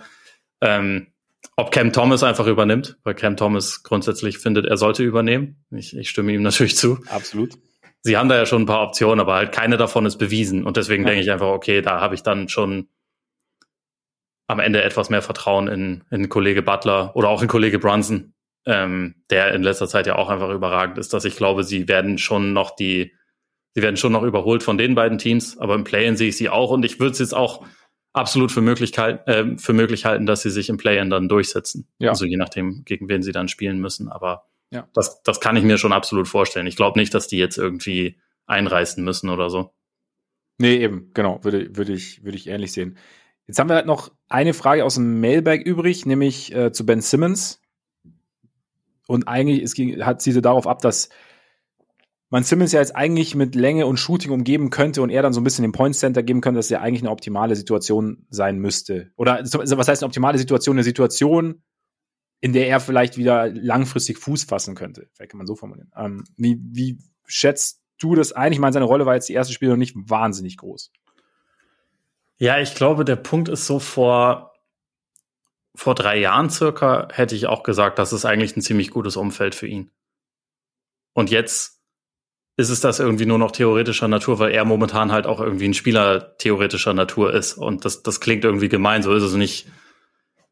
So, so ist es nicht gemeint, aber momentan ist die Situation halt einfach so, dass er sein, sein Selbstvertrauen leider einfach verloren hat, dass er auch das Vertrauen des Coaches verloren hat, was der ja zugegeben hat. Also Jack Vaughn übrigens, Shoutout an dieser Stelle, hat ja jetzt auch seinen langfristigen Vertrag bekommen, hat er ja. sich, finde ich, auch verdient, aber der hat halt auch vor kurzem gesagt, dass er sich nicht ganz sicher ist, wie momentan die beste Rolle für Simmons ist. Und ich glaube, dass bei Simmons einfach, da ist mental so viel blockiert, dass der momentan erstmal andere Sachen lösen muss, bevor er, bevor man wirklich drüber nachdenken kann, okay, das ist jetzt das perfekte spielerische Umfeld für ihn und hier kann er, kann er sich irgendwie, ja, wieder, äh, wiederfinden als Spieler. Mhm. Vielleicht ist das ganz gut, wenn so ein bisschen Aufmerksamkeit weggeht von Brooklyn, weil das wird ja jetzt der Fall sein. Vielleicht braucht er auch einfach ein bisschen Ruhe, aber also offen gesagt, man weiß es nicht genau, was er braucht. Aber momentan ist es halt einfach so, obwohl er nominell der, der Star in dem Team ist, weil er irgendwie mehrfach im All-NBA-Team stand und mehrfacher All-Star ist. Dieser Spieler ist er gerade halt einfach nicht, sondern er ist jetzt momentan irgendwie elfter, zwölfter Mann der Rotation oder so. Und vielleicht braucht er auch einfach noch eine längere Pause, um dann irgendwann wieder, wieder richtig Fuß zu fassen. Aber momentan sehe ich das einfach nicht. Momentan, wenn du von einen Non-Shooter plus vier Shooter sprichst, was die Nets angeht, dann ist dieser Non-Shooter Nick Claxton. Also habe ich ja mhm. im Mailback auch schon gesagt, weil der hat eine saugute Saison gespielt und ja. der wird den Platz nicht hergeben. Und äh, also warum auch? Und äh, da sehe ich halt Simmons momentan nicht, nicht weit vorne, was das angeht. Ich auch nicht. Zumal Claxton mehr Länge bringt, natürlich dadurch vielleicht ein bisschen weniger switchable auf die ganz kleineren Positionen. Es war, war aber natürlich auch nicht immer Simmons ganz große Stärke, war ja damals in, in, in Philly auch Thema, dass sie gegen kleine Guards Probleme hatten in der, in der Defense. Ich, ich finde Claxton übrigens saugut, was, was so die Switchability ja, nee, angeht. Also, also nee, da also, würde ich ihn sogar fast noch vor Simmons sehen. Fast. Bisschen sogar vor Simmons. Okay, okay. Ja, oder, oder zumindest auf einem ähnlichen Niveau wie ja. Simmons in Bestform, sagen wir mal so. Genau, also es war jetzt, es war jetzt, es war jetzt auch nicht so, von wegen Claxton kann das nicht, sondern weil Simmons ja, ist ja quasi Simmons Calling Card sozusagen, dass er halt extrem switchable ist und halt da extrem gut ist und das halt, genau, aber Claxton würde ich, würde ich dir zustimmen und ich glaube halt auch, ja, im Endeffekt ist es bei Simmons aus der Distanz überhaupt nicht zu bewerten, weil, wie du ja auch sagst, einfach sehr, sehr viel mental sich abspielt. So sieht, so wirkt's aus der Distanz. Und deshalb, glaube ich, ist es, was du gesagt hast, dass, dass jetzt die Aufmerksamkeit etwas weggeht, dass jetzt auch so dieser, dieses Gewinnen müssen nicht mehr ganz so ist, dass vielleicht auch eine andere Kultur jetzt herrscht. Also, dass man jetzt also ich glaube schon, dass mit Cam Johnson und, und, und, und Michael Bridges vielleicht mehr gelacht wird als vorher. Mit den anderen. nicht, die Kultur mit Kyrie und Durant war gut? Wir haben ja davon gesprochen, dass sie es ja, endlich, endlich jetzt aufbauen konnten, bevor es dann von irgendwem wieder eingerissen wurde. Ich glaube, gut oder, gut oder schlecht äh, steht mir, glaube ich, nicht zu, aber ich glaube, also sie war jetzt nicht, es war jetzt nicht die ausgelassenste Stimmung, würde ich jetzt mal, würde ich jetzt mal schätzen. Ja, das, das stimmt wahrscheinlich. Also das, das so, ne, bei allem, was man so aus Pressekonferenzen und Interviews mitbekommt.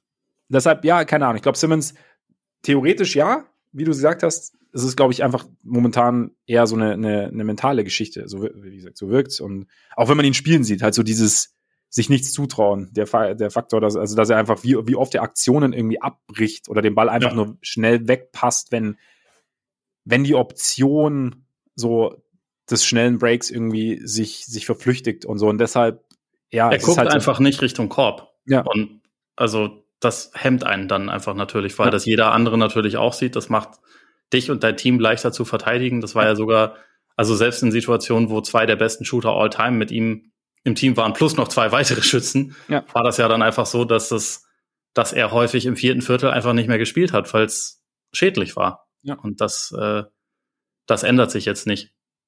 Ja. Deshalb abwarten im Hause Simmons. Aber vielleicht mal, also um, um nochmal auf auf den, äh, schöneres Thema zu kommen. Wie stellst du dir so ideales Closing Lineup vor bei dem ganzen Personal, was die jetzt haben? Das finde ich nämlich gar nicht so gar nicht so leicht zu sagen, einfach weil weil es so viele Optionen gibt. Es ist es ist tatsächlich nicht einfach zu sagen. Ich glaube, hm. also McCarroll muss gesetzt sein. McCarroll muss das gesetzt sein. Ich schon sagen, das ist der beste Spieler, den sie jetzt haben, aber sonst. Ich würde Claxton auch mit reinnehmen, weil halt wie gesagt Kombination aus Länge und Switchability und abrollen Richtung Ring. Du hast natürlich, da du natürlich die, die, die Freiwurffrage, hast du bei, bei Claxton ja auch. Ja, aber nicht die nach der Aggressivität. Genau. Seit dieser Saison nicht mehr. Genau. Und dann. Den Woody packst wahrscheinlich drauf. Ein, ein bewiesener Ballhändler. Finney Smith. Ich bin ein Freund von ihm, ja. Und Cam Johnson, oder?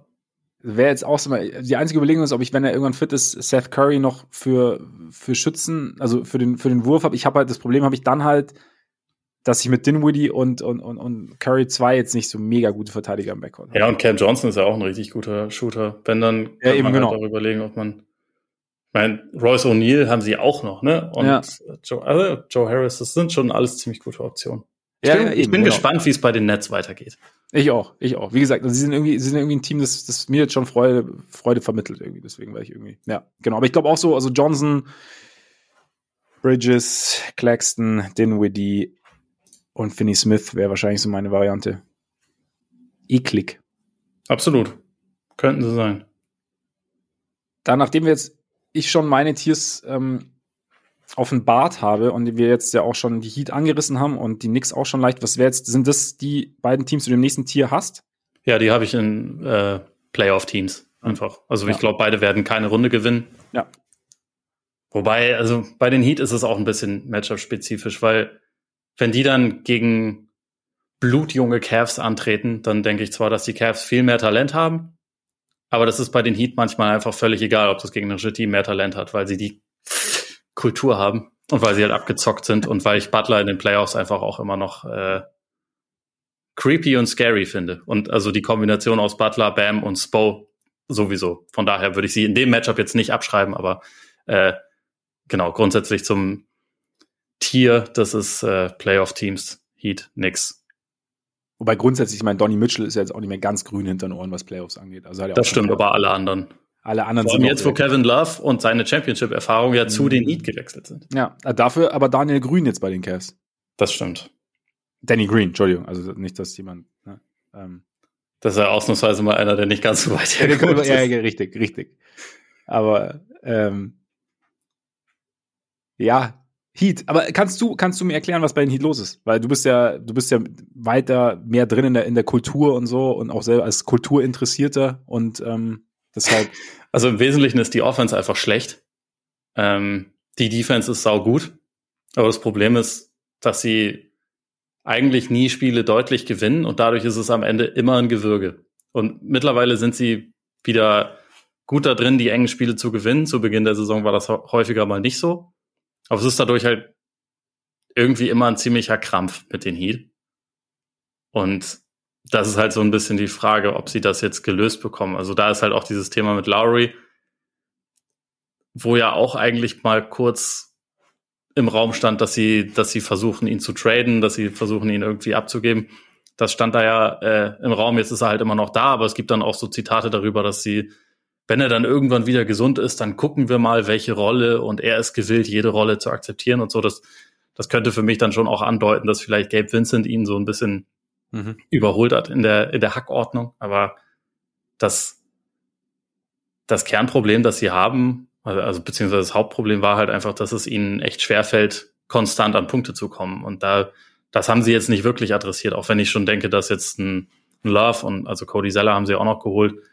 Das hilft zum, zumindest dabei, irgendwie so die Bigman-Rotation ein bisschen abzurunden. Love ist ja auch, auch wenn er keine gute Saison gespielt hat, ist er nicht weit, weit weg von der fast Six Man of the Year Saison, die er letztes Jahr hatte. Mhm. Ich glaube, mit seinem Wurf kann er da schon helfen und auch so als, als zusätzliche Handoff-Option, als guter Passer. Könnte mir schon vorstellen, dass er ihnen da, ihnen da weiterhelfen wird.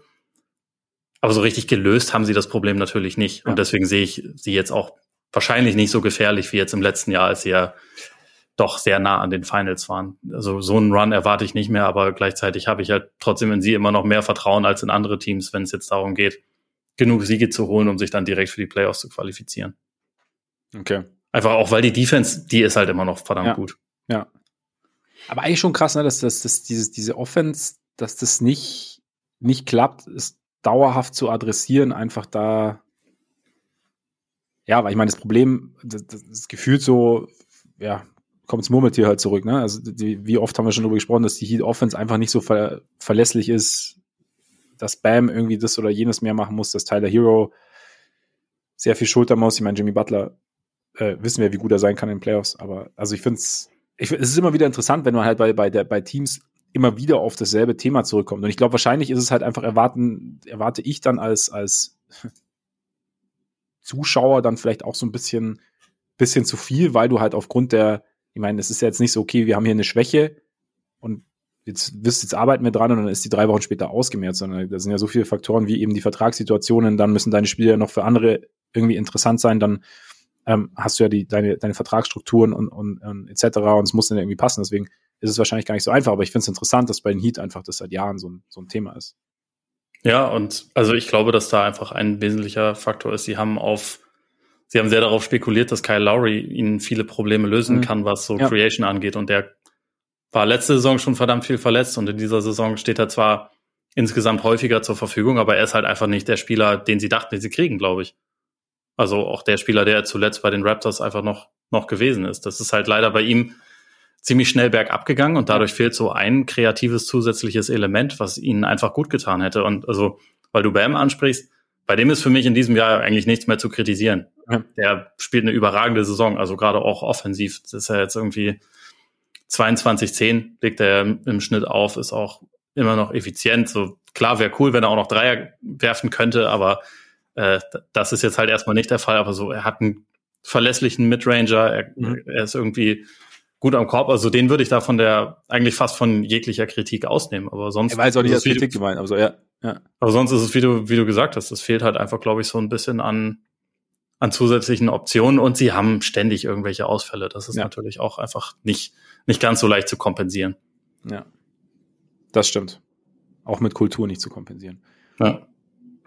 Die Knicks wie, wie siehst du denn sie so Richtung, Richtung Playoffs? Ich meine, der, der letzte Playoff-Auftritt war ja nach der, nach der guten Saison, oder sehr guten Saison damals, sehr enttäuschend äh, mit dem ersten Runden aus gegen die Hawks und wo sie auch, also als sie auch relativ chancenlos waren. Ich glaube, das war vor allem, oder vor allem das Enttäuschende. Wie siehst du sie jetzt in diesem Jahr aufgestellt mit Brunson, generell auch Josh Hart noch dazu? Ein bisschen, ja, vertraust du ihm ein bisschen mehr? Wie gesagt, ich gehe auch, also es, es dürfte nicht allzu dankbar werden in der ersten Runde. Das ist das Problem. Weil ich, ich glaube, sie sind als Team besser als damals. Also damals, vor zwei Jahren.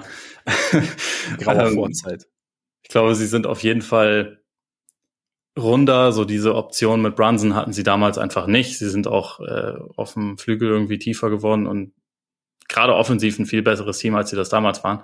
Aber die Spitze des Ostens ist auch besser geworden. Und ich glaube, dass sie da einfach, also wenn es jetzt darauf hinausläuft, dass sie auf eins dieser Top 4 Teams treffen und also was anderes ist ja eigentlich nicht möglich, weil die sind ja schon einigermaßen safe, die Top 4, also was die Bilanzen angeht, dann werden die keine Serie gewinnen. Da, da bin ich, äh, bin ich doch sehr, sehr sicher, was das angeht.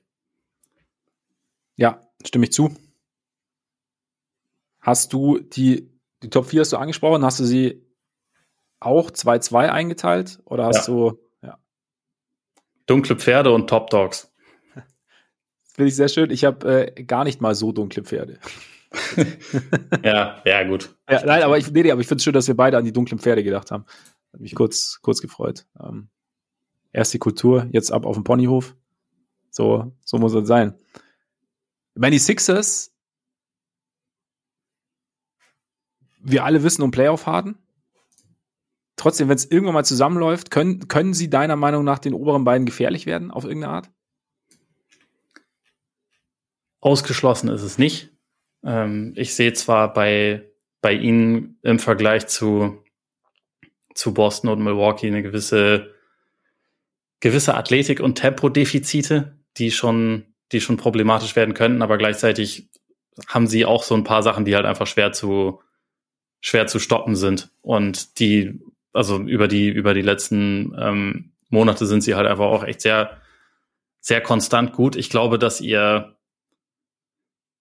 ihr Ceiling nicht ganz so hoch ist wie das von den anderen Teams. Und ich, ich habe wirklich auch einfach nicht das allergrößte Vertrauen in, in Doc Rivers als Playoff-Coach und in Harden als Playoff-Performer und auch bei Embiid erstens in das Thema Gesundheit und zweitens in das Thema, hey, wenn ein Team sich die ganze Zeit darauf vorbereitet, mich zu verteidigen und hier immer wieder sehr gewieft die Double Teams schickt und aus einem Winkel, wo ich das nicht so gut sehe und mich so ein bisschen davon abhält, wie reagiert er dann? Das haben, also auf dem allerhöchsten Playoff-Niveau haben wir das von ihm halt noch nicht so konstant gut gesehen. Und das ist, finde ich, auch immer noch die einzige, die einzige Schwäche wahrscheinlich, die Joel Embiid hat, ist halt immer noch so ein bisschen dieses Passen raus aus dem, aus dem Double-Team, ähm, weil er da halt einfach manchmal, manchmal etwas, etwas wilde Pässe äh, spielt. Da, das könnte schon ein bisschen schwierig werden, aber ja, sie haben halt trotzdem irgendwie viel Qualität. Ich würde sie in beiden Serien, also jetzt gegen Milwaukee oder Boston, nicht als Favorit sehen, aber komplett chancenlos sind sie sicherlich nicht. Ja. Ja, würde ich ähnlich sehen. Und bei, bei Embiid ist natürlich auch die Frage, also was, was ist jetzt, also verletzungsbedingt und was ist eine Grundproblematik? Also wie gesagt, das ist halt mit den, mit den Double Teams, dass das Passing nicht perfekt funktioniert, hat sicherlich was tendiert Richtung Grundproblematik. Trotzdem funktionieren gewisse Dinge natürlich, wenn du dich bei 100 Prozent ist in den Playoffs ja niemand, wie wir wissen. Aber wenn du halt, wenn du nicht Embiid ist bei, immer bei deutlich weniger Prozent genau, als andere. Genau, also wenn du, wenn du nicht irgendwie fünf Verletzungen, die dir wirklich bei jedem, bei fast jeder Bewegung irgendwie Schmerzen zufügen oder bei unterschiedlichen Bewegungen Schmerzen zufügen, wenn du halt dann vielleicht nur einer davon hast oder so, wie es dann aussieht. Also da bin ich auch gespannt. Aber ich würde es ähnlich sehen. Also ich würde sie auch nicht, nicht favorisieren, sondern würde sie aber auch nicht, nicht chancenlos sehen, weil halt auch das jetzt halt nochmal mit Deadman einen, einen soliden Backup für, für Embiid bekommen haben, dass sie mit noch Jalen McDaniels geholt haben, einen, einen Wing, der für sie wahrscheinlich spielbarer ist als, als Thibault. Ja, ja da habe ich mehr Hoffnung als in Deadman, muss ich gestehen.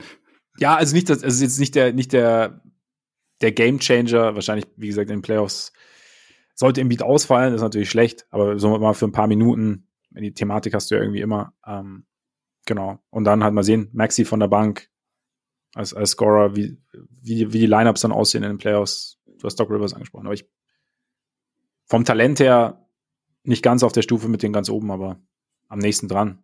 Und bei den Cavs bin ich einfach mega gespannt. Also weil es halt einfach, sie hat schon irgendwie ein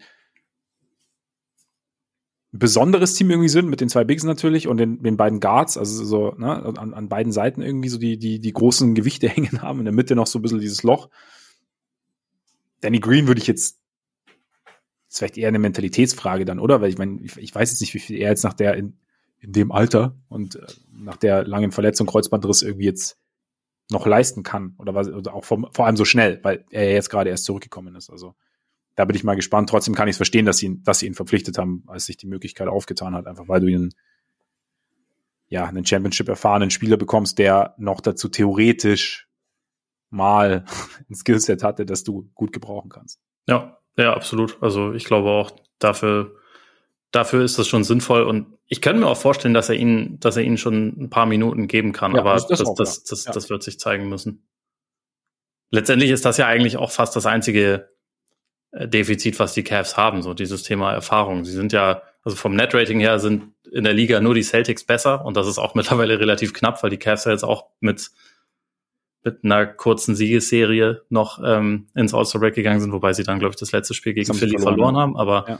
davor waren die ja auch brandheiß, haben irgendwie seit Mitte Januar ein Net-Rating von plus 12, also sind wirklich, wirklich top gewesen. Und so diese, diese Balance ist gut. Über die letzten Wochen hat sich auch Isaac Okoro auf einmal sehr gesteigert und so ein bisschen dieses Problem des dritten Starters sich angebahnt zu lösen. Also wenn mhm. er das jetzt konservieren kann, dass er über 40 Prozent seiner Dreier trifft, was über die letzten Wochen der Fall war, dann, dann löst er halt, wie gesagt, einfach dieses, dieses eine Problem noch zusätzlich.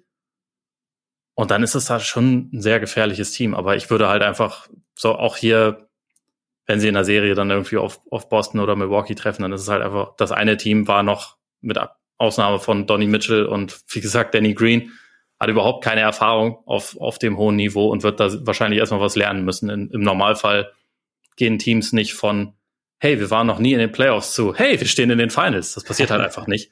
Deswegen würde ich da auch dagegen wetten, aber die Cavs sind brutal gut aufgestellt für die nächsten Jahre und ich glaube, das wird auch nicht lange dauern, bis wir über sie als echten Finals-Contender sprechen. Und vielleicht tut man ihnen auch Unrecht. Also vielleicht gehören sie sogar da noch ein bisschen weiter oben mit rein. Ich finde es immer ein bisschen schwer zu sagen, weil es gibt dann schon, schon so Spiele, wo ich denke, also wo auch gerade so Evan Mobley zeigt, was er offensiv alles so dazugelernt mhm. hat, wo er der, der vielseitigste Verteidiger vielleicht jetzt schon ist oder also wahrscheinlich der beste 21-jährige Verteidiger, was so die Vielseitig an, äh, Vielseitigkeit angeht, die ich, die ich so gesehen habe. Und wo man sich dann schon vorstellen kann, hm, vielleicht ist da doch irgendwie Potenzial für einen Run da, weil sie haben den, sie haben den gewissenlosen Gunner, der in dieser Saison echt effizient unterwegs ist. Sie haben Garland, super Decision Maker, sie haben halt diese Twin Towers. Ich mag das Team schon sehr gerne, ja. wie man vielleicht raushört. Aber ich, ich glaube, momentan ist es wahrscheinlich eher, sie gewinnen eine Runde und dann liefern sie einem der beiden Top Dogs einen erbitterten Kampf und gehen dann raus und dann schauen wir, wie es nächstes Jahr weitergeht. Wie es Jason Tatum einst im, in den Conference Finals gegen LeBron tat. Ja, als Rookie. Als Rookie, genau. Ja. Genau. Also deshalb, ja, ich würde auch. Das war allerdings eine viel schwächere Conference. Also sonst ja. äh, auf jeden Fall Parallelen. Aber ja. damals war der Osten echt damals grottig im Vergleich zu jetzt. Ja. Und wie gesagt, aber ich könnte es mir auch, ich könnte mir auch vorstellen, dass es so in die Richtung geht. Ich bin halt, also ich bin sehr gespannt, wie es aussähe, wenn sie wirklich mal oder aussehen wird, aussehen würde, sollten sie mal wirklich heiß laufen, so als Teamkollektiv, was ja wirklich passieren kann. Also ich meine, du hast ja, also Garland und, und Mitchell können ja sowieso richtig einschenken, aber wenn dann bei, bei Mobley auch nochmal was funktioniert und, und Okoro, wie du sagst, er dann das, das so ein bisschen konservieren kann, dann mal über eine Serie, dann bin ich schon sehr gespannt, wie, wie, das, wie das dann aussieht, weil sie dann halt viele Möglichkeiten haben und dann eben noch die Defense, aber ich würde sie auch aufgrund der mangelnden Erfahrung würde ich sie auch noch so ein bisschen schwächer einschätzen. Ich würde die anderen beiden vielleicht auch noch ein bisschen, ja, einfach talentierter sehen. Stand jetzt. Aber da, ja, also ich glaube, es ist keiner, also weder die, weder die Bucks noch die, noch die Celtics sagen, wenn es in der zweiten Runde gegen Cleveland geht, so, ah, puh, zum Glück nicht Philly oder so. Ja, also, das denke ich auch. Und Umgekehrt glaube ich auch nicht, dass sie sagen, oh, zum Glück nicht Cleveland, weil ich glaube, es ist halt beides, ist halt sehr, ist, das ist halt eigentlich das Coole am Osten. Du hast halt diese zwei Top Dogs, aber die zwei, die drunter sind, sind auch auf einem sehr, sehr hohen Niveau. Ja. Ich meine, wir haben die letzten Wochen viel über die beiden Top Dogs gesprochen. Jan ist ja jetzt zum Glück nicht wirklich verletzt, ne? beziehungsweise ja, schon also verletzt, aber nicht Kann sein, dass er irgendwie ein paar Spiele verletzt, äh, verpasst, aber nicht, ja, nicht viel. Genau, also halt keine, keine Structural Damage oder so hieß es ja. Sie sind jetzt, wie gesagt, zwölf in Folge gewonnen. Middleton zurück. Wären Sie da, mausern Sie sich zu deinem Favoriten? Ja, äh, also geteilter Favorit, aber so mit der, mit der Form der letzten Wochen wahrscheinlich auch der, also mit leichten Vorteilen. Ich, das ist halt jetzt auch bisschen schwer oder beziehungsweise bisschen, bisschen schwieriger Zeitpunkt, weil Boston über die letzten Wochen halt selten das ganze Team zur Verfügung hatte. Da, da gab es ja jetzt halt einfach viele Ausfälle. Und Milwaukee hatte zu Beginn der Saison nie irgendwie die komplette Kapelle zusammen. Also hat, gab halt vor allem diesen Middleton-Ausfall, aber Joe Ingles ist ja auch erst spät zum Team gestoßen. Connaughton hat Teile des Saisonstarts verpasst und so. Also das ist so ein bisschen unterschiedliche Timelines. Der Bossman fehlt auch noch. Genau, der Bossman, der, der kommt ja jetzt erst dazu. Und insofern haben die jetzt gerade so den etwas besseren, die etwas bessere Phase, die Bugs, aber wenn es dann, wenn es dann zu der Serie kommt, ich könnte mir gut vorstellen, dass es zu der Serie kommt, dann wird halt, also wir wissen nicht, wer dann gerade wie in welcher Form ist. Ich würde jetzt einfach so ein bisschen default-mäßig sagen, okay, der beste Spieler ist halt immer noch Janis, deswegen leichte Vorteile für Milwaukee, aber beide Teams sind verdammt gut und beide Teams sind für mich auch bisher in dieser Saison die besten, die es in der NBA gab, auch wenn Denver so was die Bilanz angeht mittlerweile ziemlich zu ihnen aufgeschlossen hat, aber so gerade diese Kombination aus aus Offense und Defense, da sehe ich die, da sehe ich die beiden Teams irgendwie schon noch stärker, obwohl Denver jetzt über die letzten Monate ja auch permanent eine Top 6 oder Top 7 Defense hatte, also die, die haben sich da ja auch wirklich gemausert, aber da sehe ich das das Potenzial von gesunden Celtics und das Potenzial von gesunden Bucks immer noch ein bisschen bisschen stärker. Das tue ich auch.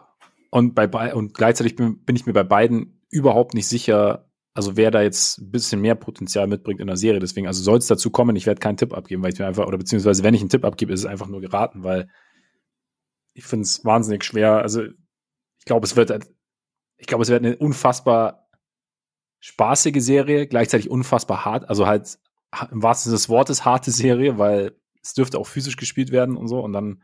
Ja, nach der Serie letztes Jahr hätte man auch erstmal wirklich eine Woche einfach die Playoffs ja. pausieren können, damit genau. sich alle mal kurz ein bisschen, bisschen erholen können. Genau, also auch die Zuschauer. Ich fand das auch Zuschauer total anstrengend. ja, genau, alle kollektiv in die Eistonne und dann geht's weiter. So. Ja. Deshalb, ja, aber wird, äh, wird, wird interessant. Ich komme jetzt, wie gesagt, ich habe keinen, keine Tendenz, wer jetzt da rausgeht aus dem, aus dem Osten. Von den beiden. Aber ich glaube, dass es einer der von einer dieser beiden sein wird. Momentan ist das der, der sicherste Picker. Wenn es äh, wenn's nicht die beiden sind, welches Team ist es dann für dich? Welches Team hat am ehesten die Chance, sonst in die Finals zu kommen? Ich glaube, wegen da sie den besten Spieler haben, die Sixers. Kann ich dir die Heat verkaufen? Nein. Nein, okay. Gut. Also, äh, ich ich habe sie, ich hab sie heute auch nicht im Angebot. Wahrscheinlich sind es die Sixers, du hast schon recht. Ich würde nichts ausschließen, weil Miami aber da, da würde ich also mal schauen, was die nächsten Wochen noch so kommt. Also ein bisschen mehr als das, was, was in letzter Zeit kam. Nach dem Saisonstart braucht es dann, braucht's dann noch. So. Ja, ich stimme zu. Aber ja. Ja, vielleicht auch Cleveland, wer weiß. Aber ich würde jetzt mal, wie gesagt, bester Spieler würde ich, würde ich Richtung Sixers gehen. Ja. Oder, ich, oder man ich, weiß nicht. Hm. Vielleicht Hashtag Kultur, Pat Bev und dann auf einmal, ne, macht's Klick, Play-In, und das erste Team der Geschichte, das über das Play-In bis zur Championship marschiert. Und dann steht irgendwann neben der Michael Jordan-Statue die Patrick Beverly-Statue vor dem United Center. Vielleicht wird es auch ein reines Play-In-Finale mit Warriors Bulls oder so. Oh ja. Siehst du? Und ich meine, nachdem die Warriors, wie Pat Bev gesagt hatte, nicht den Zuschlag bei Pat Bev bekommen haben, weil er lieber zu den Bulls gehen wollte, wäre das natürlich auch, das wäre dann quasi der Pat Bev Bowl. Äh, genau. Und das ist, die, die Steph Curry Revenge Finals, weil er Pat Bev nicht gut genug war. Ja. Da, da würde ich auf Pat Bev setzen, auf jeden Fall. Also wenn ich mir, also mich würde es jetzt überraschen, wenn die NBA. Also Jerry Reinsdorf hört das gerade und das Wasser läuft ihm im Mund zusammen bei allen Marketingmöglichkeiten, die, die er da raushört. Er wird, wird, wird eines dieser ganz tiefen Gelächter ausstoßen, bei dem das ganze, wirklich das komplette Gesicht mitlacht, wie wir bei Last Dance gesehen haben. Ja. Bei dem du, also eigentlich nicht unterscheiden kann. Ja. Aber wenn jetzt die, äh, die, NBA zugehört hat, dann werden wahrscheinlich, äh, wird sie jetzt wahrscheinlich alles unternehmen, dass es genauso passiert. Also, ja, es werden bereits strategische Verletzungen ähm, platziert, überall, ja. bei allen Teams, die ihnen in die Quere kommen können. Ja. Und dann verlieren die Bulls halt gegen die Pistons. Auf, das, auf, das auf jeden Fall. Das, das wird noch kommen. ja, wir sind, wir sind gespannt. Und damit durch für heute, oder? Ich glaube auch. Also außer wir haben noch ein 16. Team vergessen, aber ich glaube nicht. Der die Main Claws oder so. Nein. Red Claws, bitte, so viel Zeit muss sein. Ja, hast recht, hast recht. Nein, wir haben keins vergessen und äh, bedanken uns deshalb recht herzlich für eure Aufmerksamkeit. Schön, dass ihr dabei wart. Solltet ihr uns abonnieren wollen, könnt ihr das gern tun. Amazon Music, Apple Podcasts, Deezer, Google Podcasts, Spotify natürlich. Folgt uns bei Twitter, folgt uns bei Instagram, schreibt uns auch gern an. Schaut vielleicht auch mal auf unserer Patreon-Seite vorbei. Da gibt es extra Content. Patreon.com slash Korpiger Podcast Korpiger mit. Äh, richtig. Genau. Extra Content bekommt ihr da. Vielen Dank an alle, die uns mit diesem monatlichen Beitrag unterstützen, der dann diesen extra Content sozusagen öffnet. Und dann schauen wir mal, wann wir uns wieder hören. In diesem Sinne, genießt euren Tag, euren Abend, euren Morgen und bis bald hoffentlich. Reingehauen. Reingehauen.